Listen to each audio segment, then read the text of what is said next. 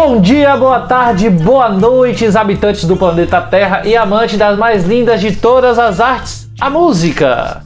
Está no ar o segundo episódio do nosso podcast, o Música para Viagem. E hoje estamos é, um número um pouco reduzido aqui de participantes. Tenho aqui ao meu lado as presenças virtuais de outros dois viajantes musicais. Se apresentem, pessoas, começando do meu lado esquerdo pelas meninas. Opa, pessoal, tudo bom? Ah, hoje aqui sou só eu de menina. É, as outras meninas, as outras duas me abandonaram. Quem não lembra de mim, eu sou a Dudes, do canal Red Behavior. E dando sequência do meu lado direito aqui, nós temos o queridíssimo, se apresente, por favor. Saudações ouvintes, aqui quem fala é Vitor Camilo, da Ilhos Produção Musical, do canal Que é Música. Vocês já me conhecem, porque eu falo demais, eu falei muito no nosso primeiro podcast, e é possível que eu venha falar muito de novo nesse podcast também. Pronto, o, o Vitor está é, trabalhando para poder fazer vídeos de um pirula de, de duração, né, Vitor? Estamos trabalhando nisso, arduamente. É isso aí, galera. E eu sou o Eric Adam, lá do canal do Music Soul. E hoje a gente tá com um assunto bastante legal que a gente vai conversar um pouco aqui sobre música boa e conservadorismo artístico.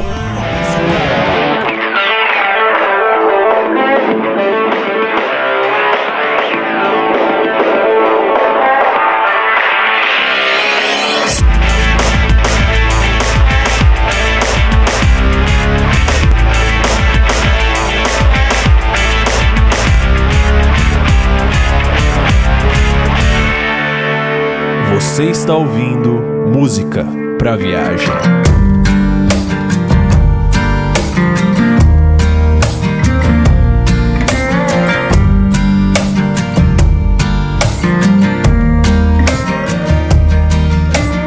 Então, eu fazendo um pouco dessas pesquisas aí, né, pra gente conversar é, um pouco nesse podcast e achei uma, uma conceituação bastante interessante, que é o nosso primeiro assunto aqui do dia sobre o que é música boa, o que seria música boa, né?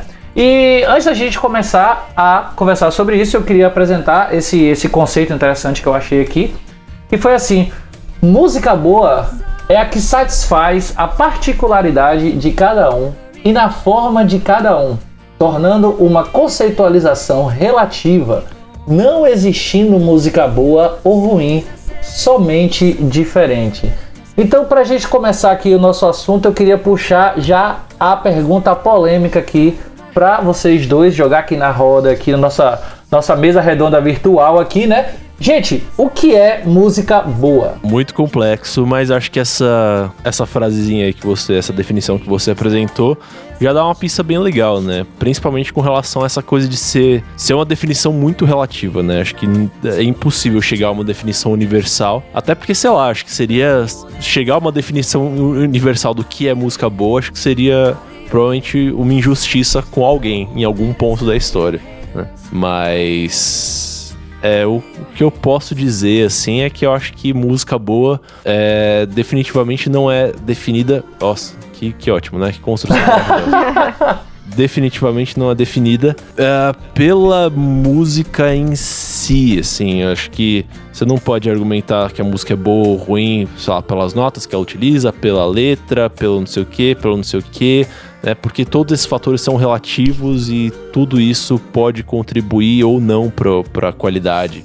Enfim, acho que a gente pode até entrar na, na, discussão sobre o que é música boa universalmente e o que é o que, que faz a gente gostar de música, o que, que faz a gente achar uma música boa ou não, né? A minha vida inteira, a única coisa que eu consegui chegar como um denominador comum que me faz gostar de algo ou desgostar de algo é se eu, se eu ver que aquilo tem autenticidade. Se eu vejo que a música tem uma certa autenticidade, que aquilo é feito, aquilo expressa uma ideia real da pessoa que está fazendo a música. Ah, pode ser pop, pode ser rock, pode ser heavy metal, pode ser funk, eu vou enxergar qualidade naquilo. Se eu começo a ver que a coisa está muito pasteurizada, é muito uma música feita com interesses terceiros, aí é quando eu começo a me desconectar daquilo como uma obra de arte. Então aí a gente vai também em um, em um, em um outro conceito que eu queria já perguntar para Dudes aqui. Dudes, você acha que existe música boa, esse conceito universal de música boa que o Vitor colocou? Eu concordo com o que o Victor disse, mas eu também gostaria de acrescentar que eu acredito que a, música boa é toda aquela que agrega algum conteúdo ou alguma forma de expressão ou alguma emoção no ouvinte. Então, eu acho que de uma forma universal é muito difícil dizer, ah, essa é uma música que é boa universalmente, ela agrada todo mundo, ela agrega todo mundo. Eu acho que isso não tem como, assim, tratando-se das, das particularidades não só das músicas, como das pessoas também, das individualidades. Eu acho que o contexto universal não permite.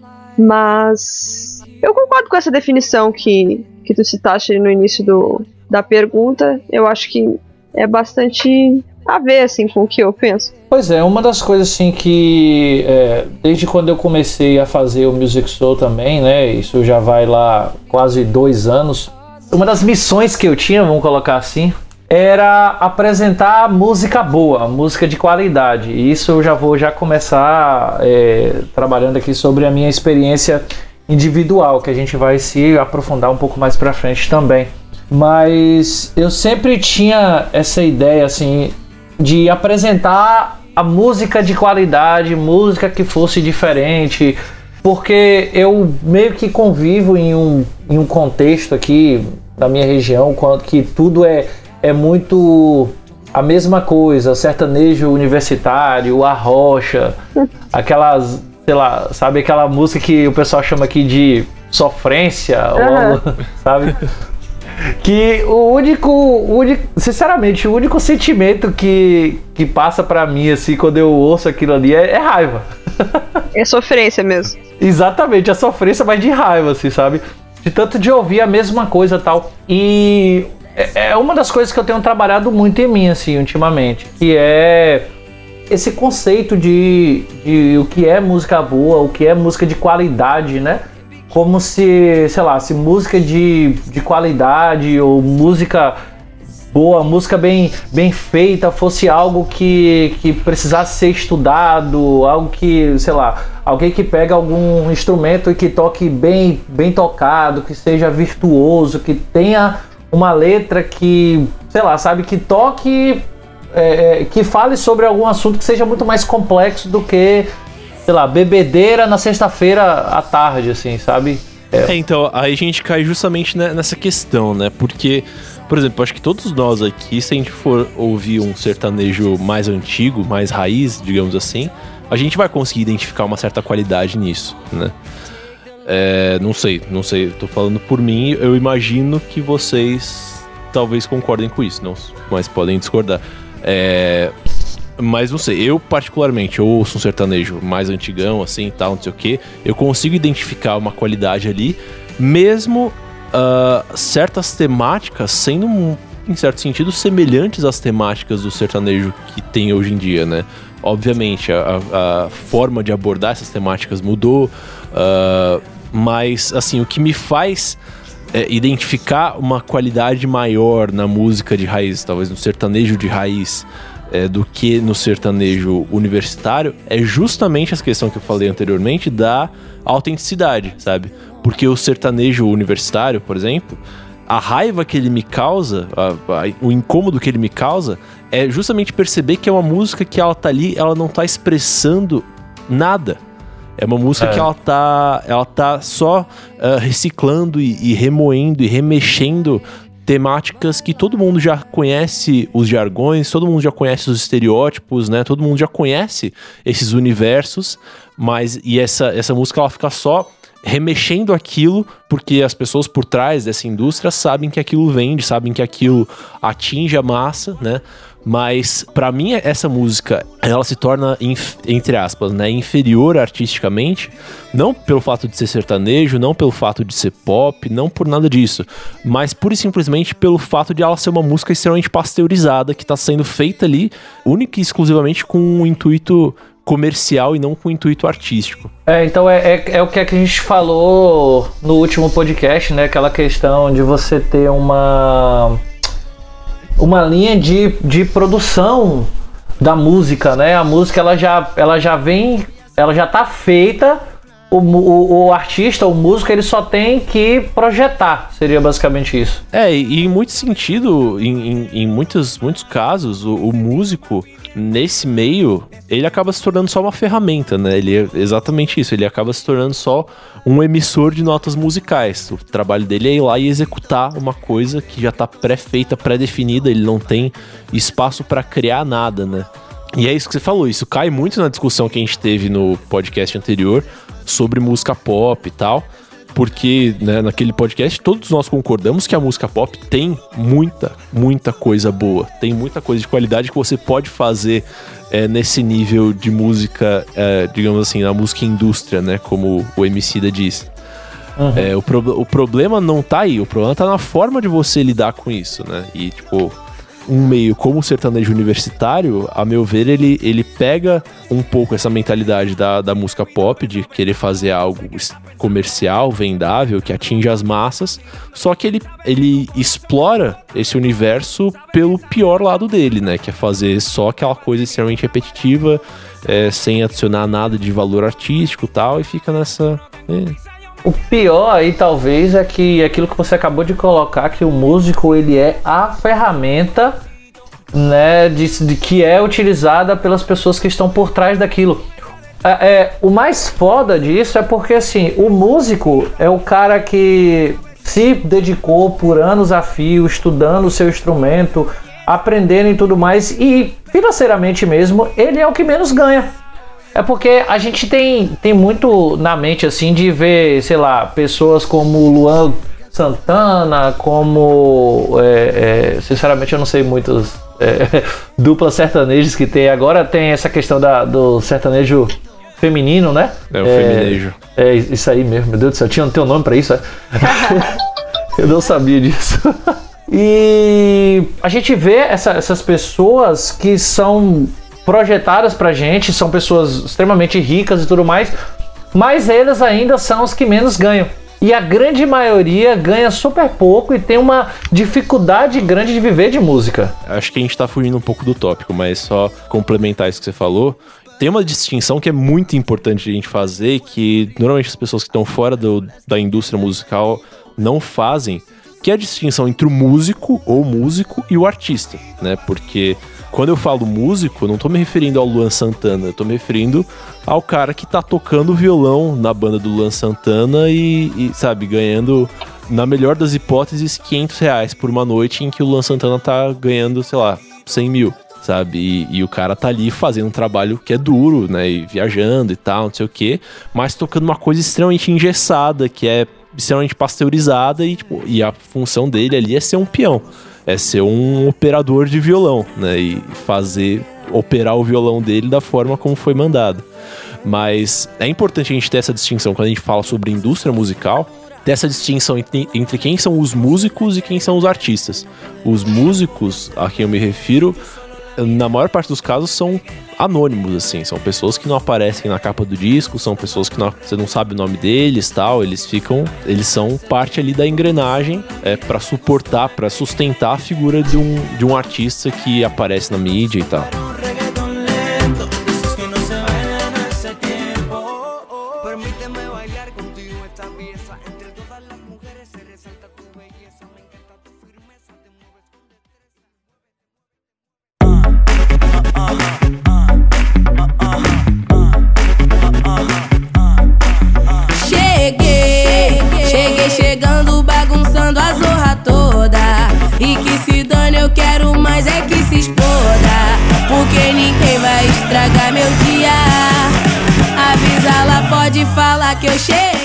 Tal, tá, voltando pro nosso tópico aqui, uma das coisas que vocês comentaram aí, que eu também comentei inicialmente, foi essa, essa questão da música boa, entre aspas aqui, seja a música que nos faz sentir alguma coisa.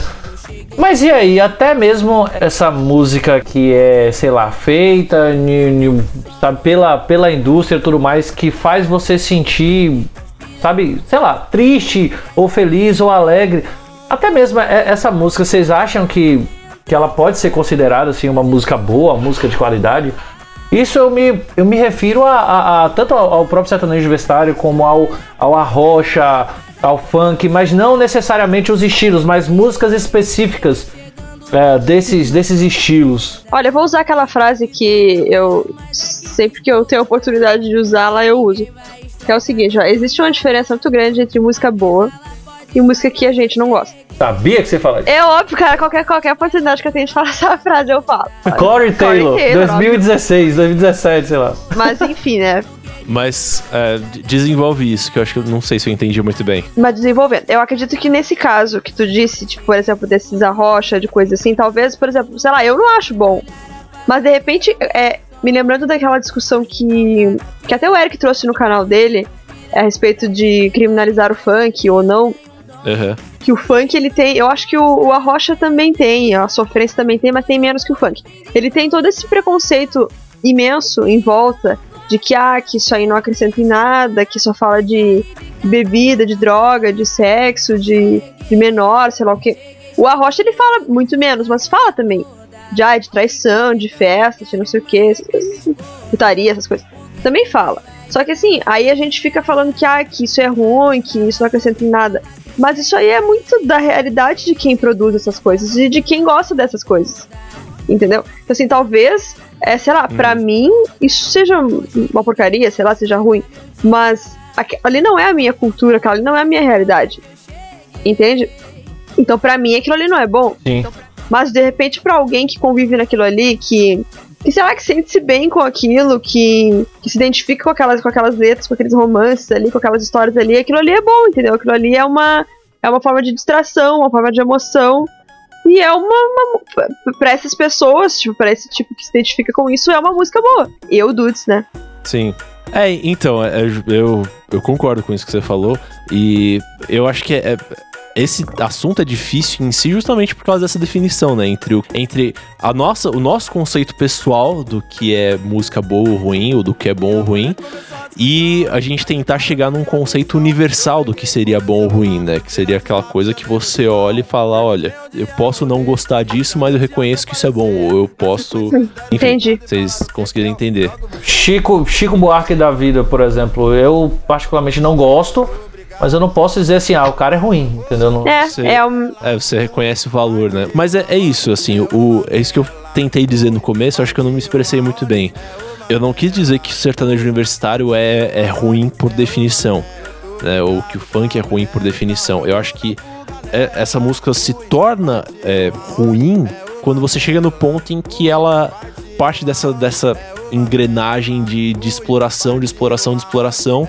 E ela fica até meio descaracterizada, sabe? Ela, ela deixa Não, eu sabe que eu, eu entendi total e eu concordo total. E o pior é que isso acontece em quase todos os gêneros musicais. Sim, sim. É, não. Isso, assim, é uma coisa que eu, que eu queria entender. É, outro dia eu até fiz um, um vídeo também comentando sobre o que um. Eu não, eu não vou usar nomes, né? Mas o que um certo senhor repórter, é, jornalista, falou sobre o novo álbum do John Mayer. Ah, porque o, porque o, o, o John Mayer, antigamente, ele, sei lá, já tocou com o B.B. King, ele é um ótimo guitarrista, ele fez um álbum foda, tem um CD muito bom, mas esse CD tá muito pop, tá muito ruim, caiu a qualidade e tal. Juro que eu tentei entender como ele chegou àquela conclusão, assim, de que o John Mayer era bom, hoje o John Mayer é ruim. Assim, sabe? Eu, eu não consegui, gente, desculpa. É, eu entendi e concordo contigo. Não, eu ia é, puxar aqui.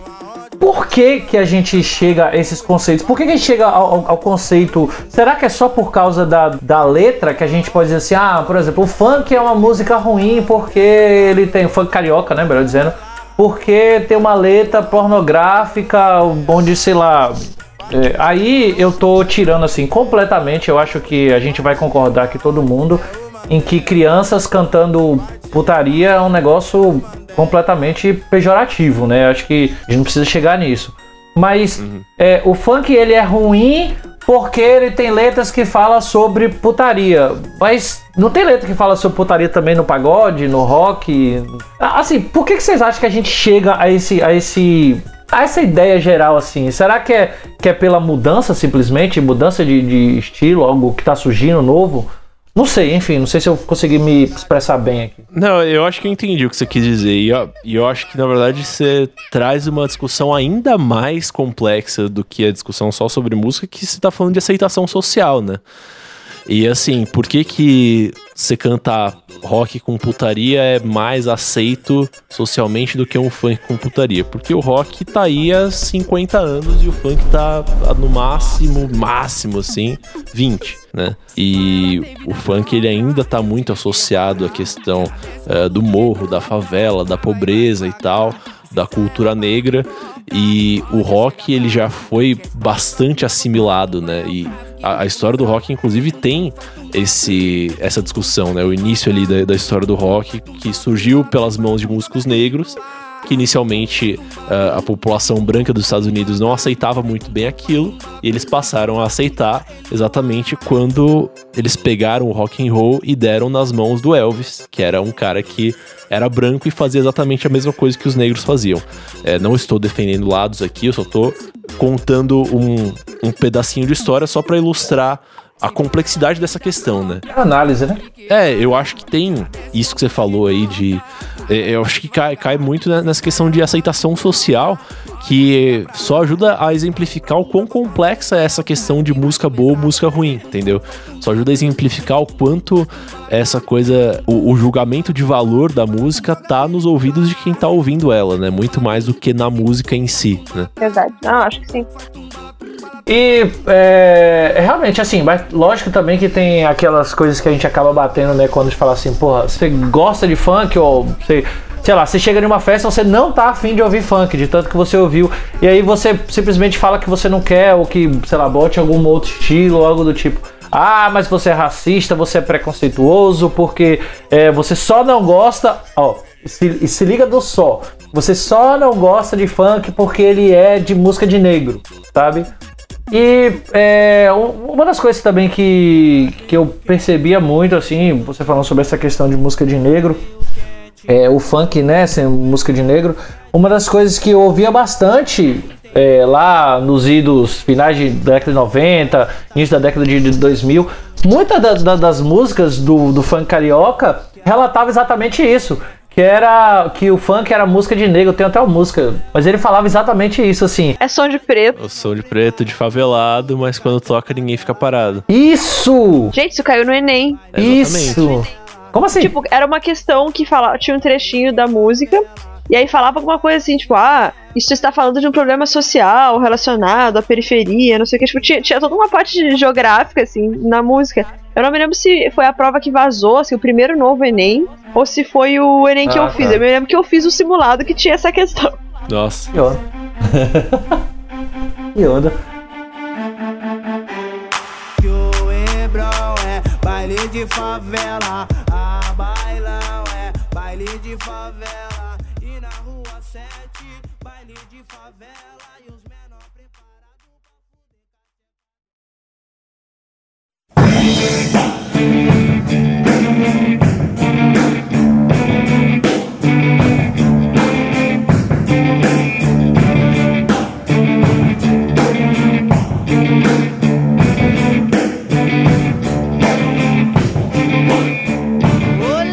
Então, é, Vitor, eu não sei se você acha que dá pra gente fazer alguma relação do que você tá colocando aí com o conservadorismo artístico ou mesmo o musical. Primeiro, é, você que, que já fez um, um, vídeo sobre isso, e jabá gratuito aqui, como diz o Juba Catim. É, é, conceitue primeiro o que, o que seria essa ideia de conservadorismo musical, conservadorismo artístico e você acha que dá pra gente fazer uma, uma, uma ligação aqui nisso daí? É sim, respondi meio na dúvida sim, só porque eu acho que é complexo, mas com certeza existe um, um existe uma conexão. Mas bom, conservadorismo, né, todo mundo sabe que é. E a gente, quando fala de conservadorismo musical, eu me refiro muito, assim, a esse sentimento que a gente vê bastante essa coisa de, ai, antigamente que era bom, o rock clássico que era bom, o samba clássico que era bom e tal, não sei o que, o pessoal fica muito nessa coisa de, de, de preservar, de ter como referência o que foi, o que aconteceu no passado, né, o que foi feito no passado, e olhar muito com o nariz torto para o que está sendo feito atualmente, ou o que está né, o que tá surgindo e tal. E é engraçado que você vê, existem certos gêneros musicais hoje em dia que, curiosamente, eles são pautados justamente por isso, né? No universo do rock mesmo, no universo do rock, do heavy metal, isso é extremamente claro, assim. É, você vê, tipo, sei lá, bandas como Led Zeppelin, como Beatles, como né, bandas lá, do, dos anos 60, 70, até hoje, os jovens de hoje em dia que se conectam a esses gêneros musicais, eles ainda olham para o passado, eles ainda olham para essas bandas e muitos deles acabam desenvolvendo esse sentimento de que tipo, ah, naquele tempo que era bom, sendo que era um tempo que eles não viveram, né? E, e acabam não olhando para as coisas que estão sendo feitas hoje em dia, né? Então, esse sentimento de conservadorismo, ele me fascina um pouco, assim, me fascina é, no sentido de eu, eu acho ele interessante, mas é, em última instância eu acho ele muito nocivo. É, se, se ele for uma coisa é muito difundida assim, justamente porque eu acho que ele bloqueia bastante as possibilidades que a arte tem de continuar evoluindo, sabe?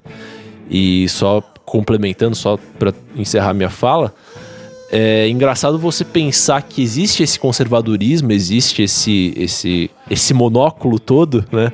É, em um gênero como o rock, que por definição ele é transgressor, né? No passado dele, na origem dele, ele só surgiu porque alguém chegou e falou: olha, vamos misturar isso aqui com isso aqui, vamos é, fazer isso aqui que está sendo feito há 30 anos de uma, de uma determinada forma, vamos pegar e vamos fazer de, de uma forma diferente. Vamos enfiar uma guitarra elétrica aí, né? E, cara, essencialmente tudo, tudo, tudo, tudo, tudo, tudo que a gente ouve é, de música pop hoje em dia, pop falando num sentido mais abrangente, né? Pop popular, assim.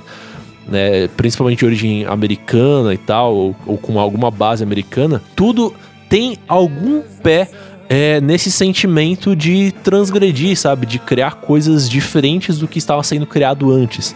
E é muito louco você ver essas músicas, esses gêneros musicais que foram criados, que surgiram a partir desse espírito de transgressão, hoje em dia sendo preservados, ou supostamente preservados, com esse espírito de conservadorismo, né? De falar, não aquela transgressão foi boa. O momento que aquele pessoal ali transgrediu e criou o rock and roll, aquilo ali foi bom, mas depois disso você não pode transgredir mais.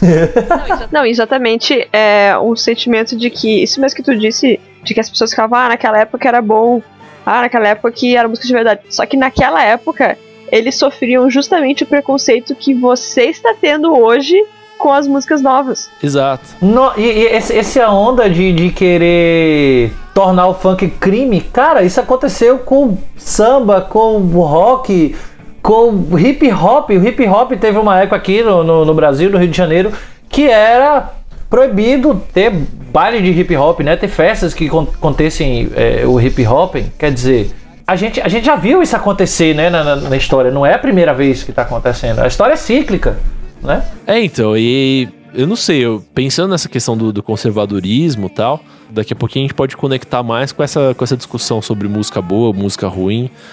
Mas não sei, esse sentimento ele é muito, ele é muito contraditório, né? Ele é, ele é um, ele é paradoxal quase. E isso que a, que a Dudes falou, isso que você falou agora, Dudes, de, é, de fato, existe essa coisa de, por exemplo, o rock quando ele surgiu, ele deixou de cabelo em pé os, os senhores e senhoras daquela época que estavam acostumados a ouvir uma coisa mais, mais polida que tinha sido transgressor uh, ah, 50 anos antes, né?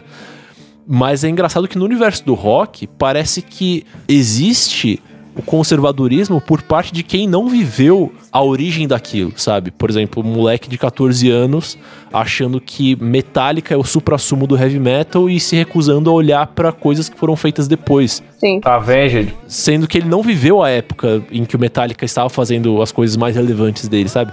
Então, é, a gente vê muito esse, esse, tipo de paradoxo no universo musical, assim, que é. Eu acho interessante no sentido de, de olhar para isso, de tentar entender de onde que vem esse tipo de coisa, sabe? É, e aí a gente. Isso você, você comentando sobre a história do rock aí me lembrou a história do, do hip hop, né? Que eu sou apaixonado pela história do hip hop, eu acho muito interessante. Uhum. Em que eles pegavam o disco, né? E colocavam o disco ali para poder fazer as batidas E quem curtia a disco dizia que você ia pegar aquele LP, você estava estragando, você não estava fazendo música, você estava fazendo. Sabe? Então, assim, acho que bate muito nisso, né, que você acabou de colocar aí, nessa ideia de transgressão mesmo, né? Exato, é. A, a história da nossa música popular, especialmente no século XX, é uma história de transgressões, sabe? Porque, assim, acho que até o finalzinho ali do século XIX, acho que não existia tanto assim uma cultura de música popular para valer é, como a gente conhece hoje, né? A, a, a música era, uma, mais uma, era mais uma música folk, assim, uma música das ruas tal, mas não existia uma indústria fonográfica, né? Então a música que a gente tinha mais contato antigamente era, era música erudita e tal.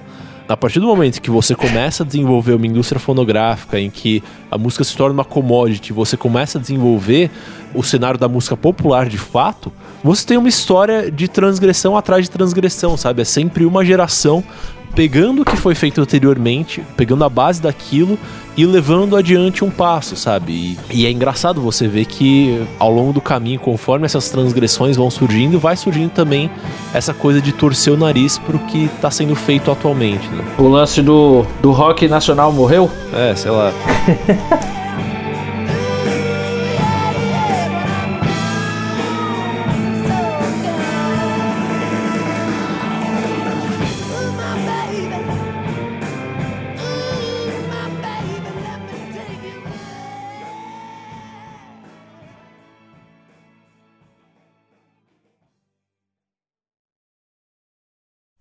was a boy, a certain strange, enchanted boy. They said he'd traveled very far, very far, over land and sea. Little shy and sad of eye, but very wise was he. And then one day, one magic day, he came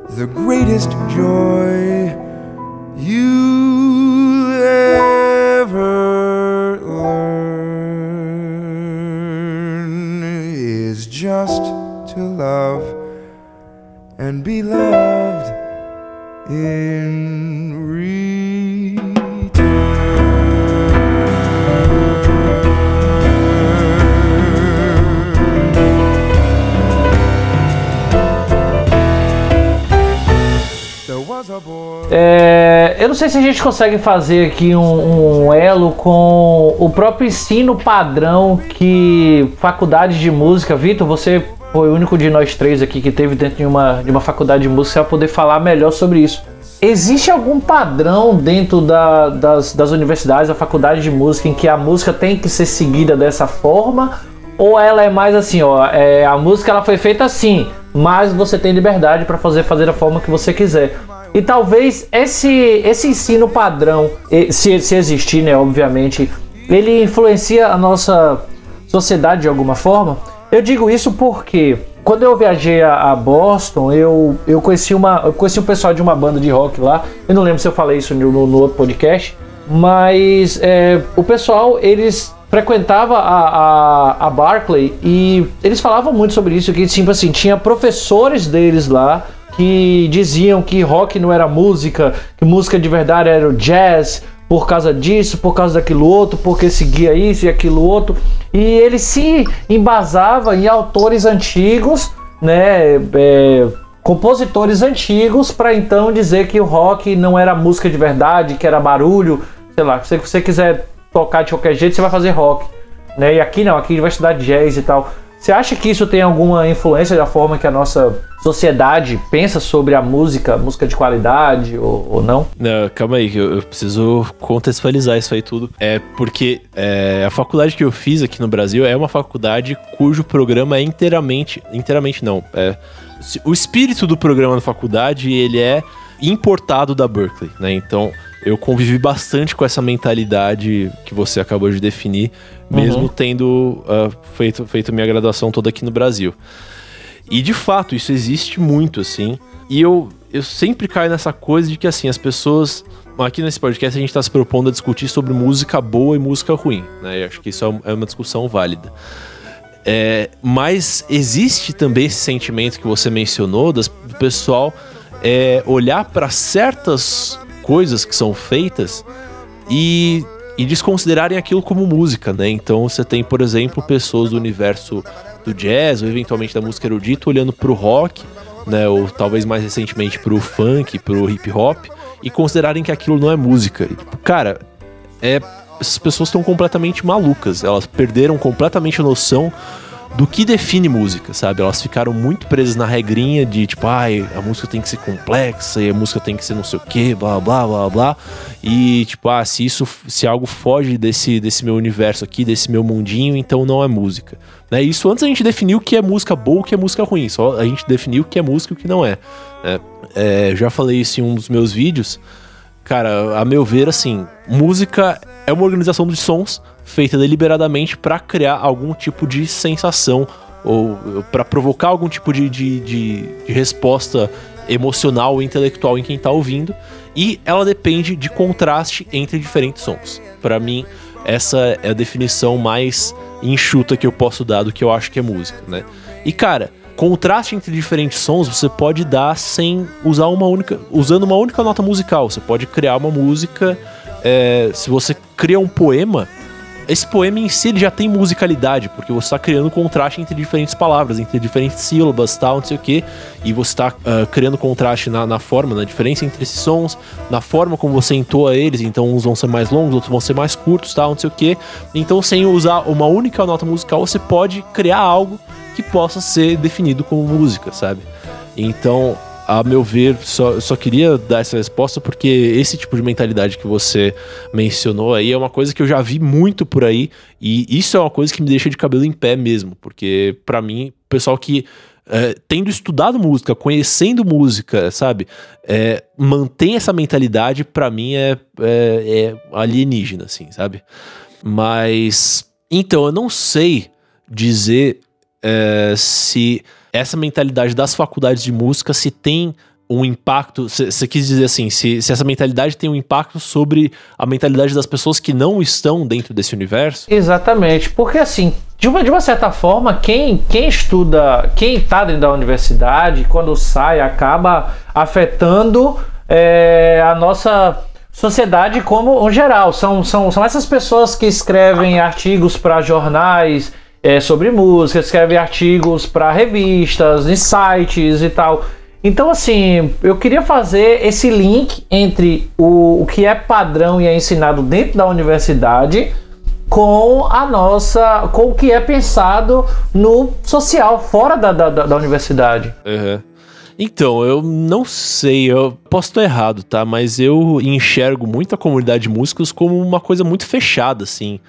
Voltando, né? Tipo, os músicos, não necessariamente os artistas que vendem milhões e tal, é, mas o- os músicos que estão ali trabalhando nos bastidores e tal, me parece que é uma comunidade que dificilmente tem um poder grande de influência sobre a mentalidade da, da população, sabe? Mais do que, por exemplo, um jornalista ou um publicitário. Eu enxergo esse paralelo entre essas mentalidades mais como o músico já sendo um produto da sociedade do que a sociedade sendo um. ou essa mentalidade da sociedade sendo um produto da mentalidade do músico. Dá pra entender o que eu quis dizer? Deu, deu, deu sim, claro. É, não sei, eu, eu, eu acho que isso, esse tipo de mentalidade, ele vai mais fundo, entendeu? Ele vem de antes da, da pessoa entrar por esse universo de estudar música. Dudes, tem alguma coisa a acrescentar, Dudes? Toda hora eu vou perguntar, Dudes, isso. Acrescenta aí, Dudes. E o tio? Cara, até, até mesmo, fala, pa- parece que tô zoando, mas não tô. Isso aí, esse pensamento de, de a pessoa se negar a aceitar coisas novas aparece muito, assim, nas comunidades de fãs, assim, de qualquer banda que tenha feito um grande sucesso nos tempos anteriores e que atualmente crie coisas novas. O pessoal super é, não consegue aceitar que o artista tomou rumos novos e fez reinvenções e coisas que possam estar mais parecidas com, com as músicas que estão mais populares no tempo atual e não querendo fugir muito da pauta. Mas a gente vê muito, assim, esses artistas que fizeram um grande sucesso no, nos, nos anos anteriores, tipo YouTube, que o pessoal fala que, ah, que hoje não faz mais nada que preste, hoje não tem mais relevância, simplesmente porque tem uma sonoridade diferente do que se fazia no início. E na época em que esse início foi lançado, eles também sofriam esse preconceito do atual. Eu já falei anteriormente, só que um exemplo de novo. Entendi. E Coldplay é bom ou tá bom ou tá ruim? A Coldplay é polêmica. Eu gosto. e me irrita muito quando vem o povo falar que, ah, que eles, eles venderam, ah, porque não é mais rock, ah, porque não sei o quê. Eu acho que tá diferente, tá? Mas continua bom, continua com, com a essência inicial deles. O mesmo vale pra Maroon 5. E assim, eu, eu acho que esse, que esse podcast vem, vem quebrando preconceito, vem realmente para poder quebrar preconceitos. A começar por mim, eu, Eric, sou aquele que, que defendia exatamente as ideias que a gente está tentando quebrar aqui hoje. De ah, funk não é música, funk carioca não é música, música de qualidade é o que importa você tem que ouvir música melhor e tal. Ah, tu era, tu é. era assim? Aí, ô, meu filho, até pouquíssimo tempo atrás. Eu vou dizer pra você que não tem, tem muito tempo que eu mudei de. que eu fui abrindo a minha mente, não, tá? Tá. Pouquíssimo tempo atrás, pouquíssimo mesmo. Então, assim, na verdade, quem. Quem já me conhece há um tempo que ouvi esse podcast hoje aqui vai falar assim, Eric, vixe, peraí, o que, que tá acontecendo? Eric se vendeu. Eric se vendeu, exatamente. Eu não me vendi, gente. Eu, aliás, se, se, se, se, alguém quiser comprar as minhas ideias, por favor, compre. Eu tô precisando de dinheiro. Echoing again and again. Nearer still sounds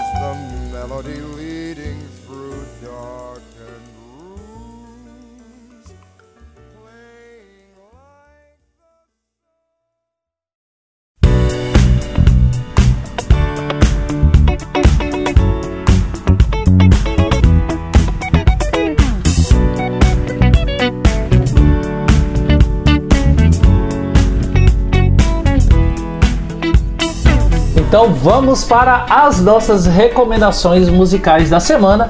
A começar agora pelo meu lado direito da nossa mesa virtual, o Vitor. Qual é a sua indicação da semana, Vitor? Minha indicação da semana, já que a gente está falando de, de música boa e eu falei, a gente mencionou bastante o universo do rock.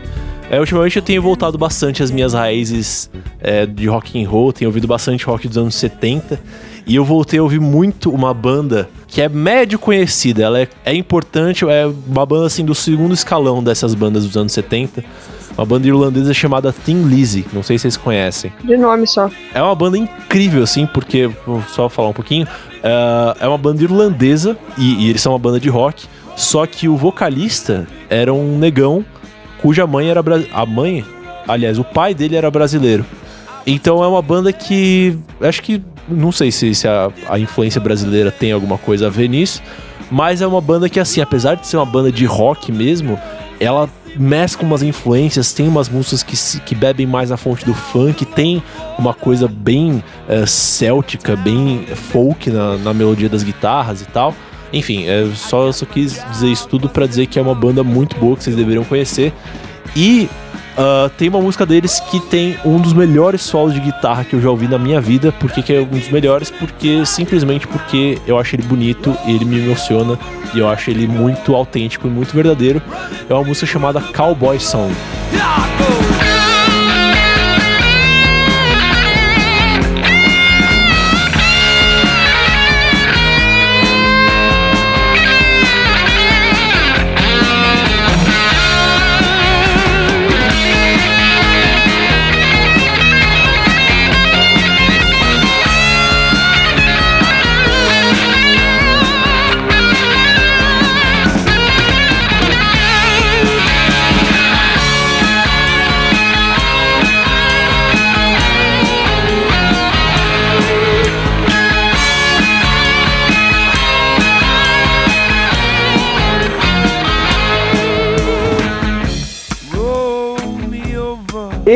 Dudes, qual é a sua indicação da semana pra gente hoje? Eu tava aqui pensando se eu indicava YouTube ou não. Ave Maria.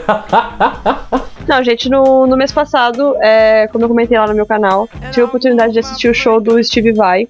E por um pouco de talvez ignorância minha, eu conhecia muito pouco da obra dele. Fui pro, pro show meio pra conhecer, assim, meio pra me inteirar mais. E eu fiquei assim. Mas calma aí, só me diz, só me diz uma Ah. coisa.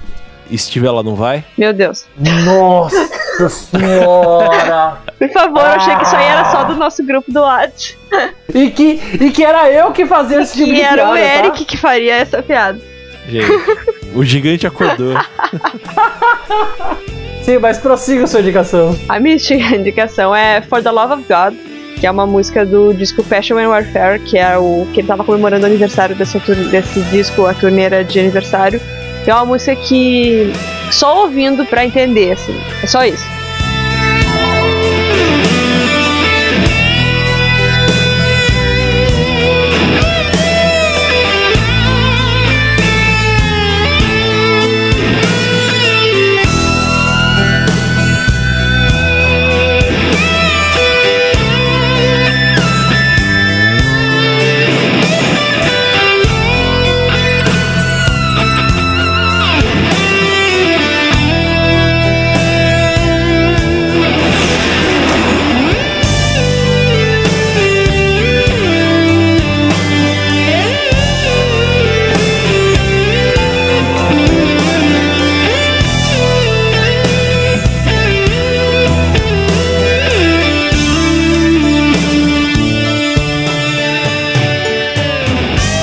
Pessoal, e a minha, a minha indicação é também de rock, mas não é uma, ah, uma indicação assim muito. Olha aí, esse podcast só tem roqueiro conservador que acha que só as coisas antigas prestam.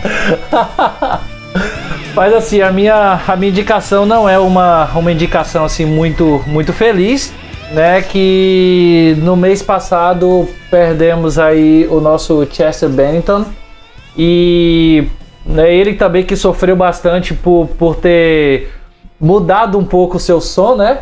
O seu último disco ele sofreu bastante, aí, muitas críticas por não ser mais rock, não sei o que, não sei o que, parar na caixinha de fósforo. Mas eu vou indicar talvez. Como? Parará caquinho de fosso. É, eu não entendi também, fiquei quieto. Parará, caixinha de fósforo. Nossa. Ah, Parará, pererê, caixinha de fósforo.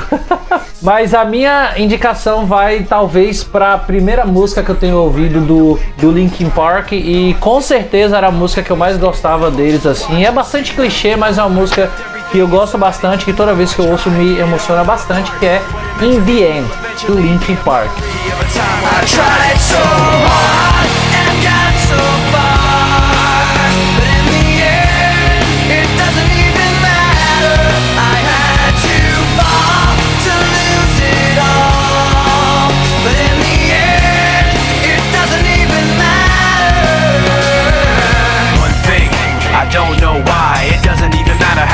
you try.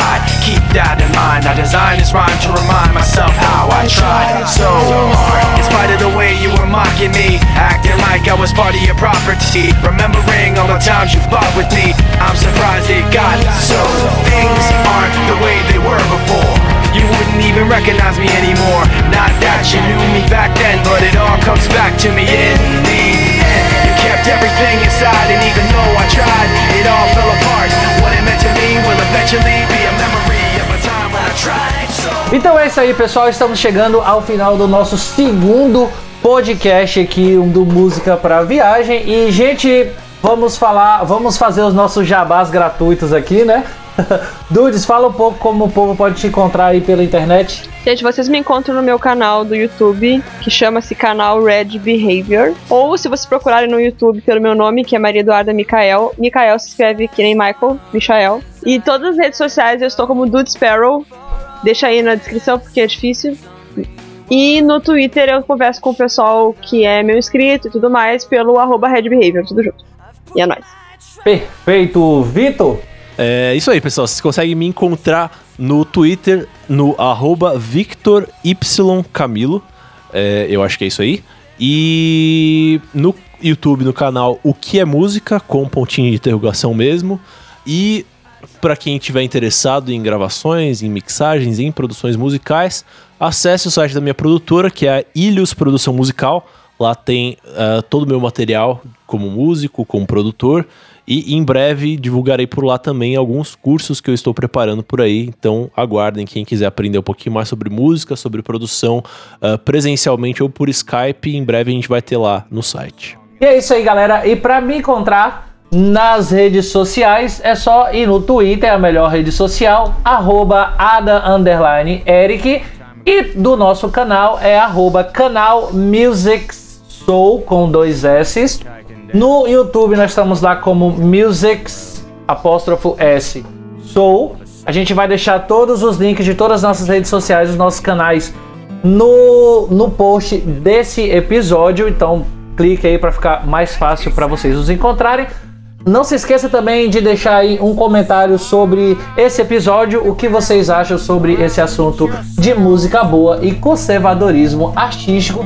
E a gente se vê novamente daqui a duas semanas com mais um Música pra Viagem. Valeu, galera! Tchau, pessoal. Falou!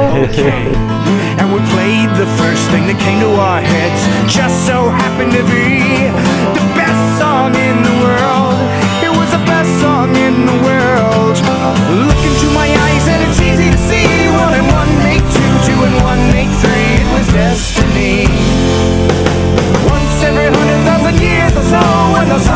shine and the moon doth glow and the grass doth grow. Needless to say, the beast was stunned. A whip crack went his trumpet tail, and the beast was done. He asked us, Be you angels? And we said, Nay. We are but men.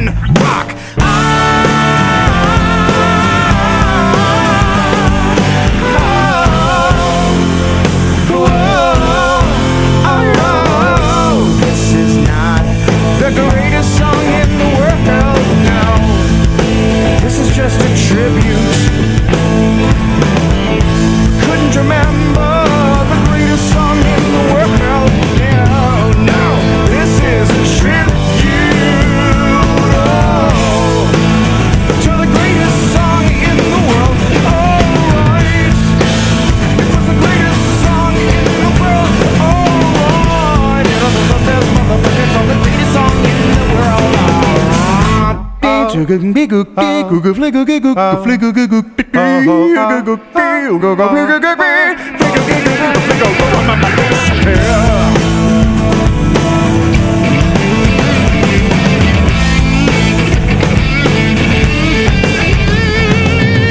And the peculiar thing is this, my friends. The song we sang on that fateful night, it didn't actually sound anything like this song! This is just a tribute, you gotta believe. Just a matter of opinion Good God, God love him I'm so surprised to find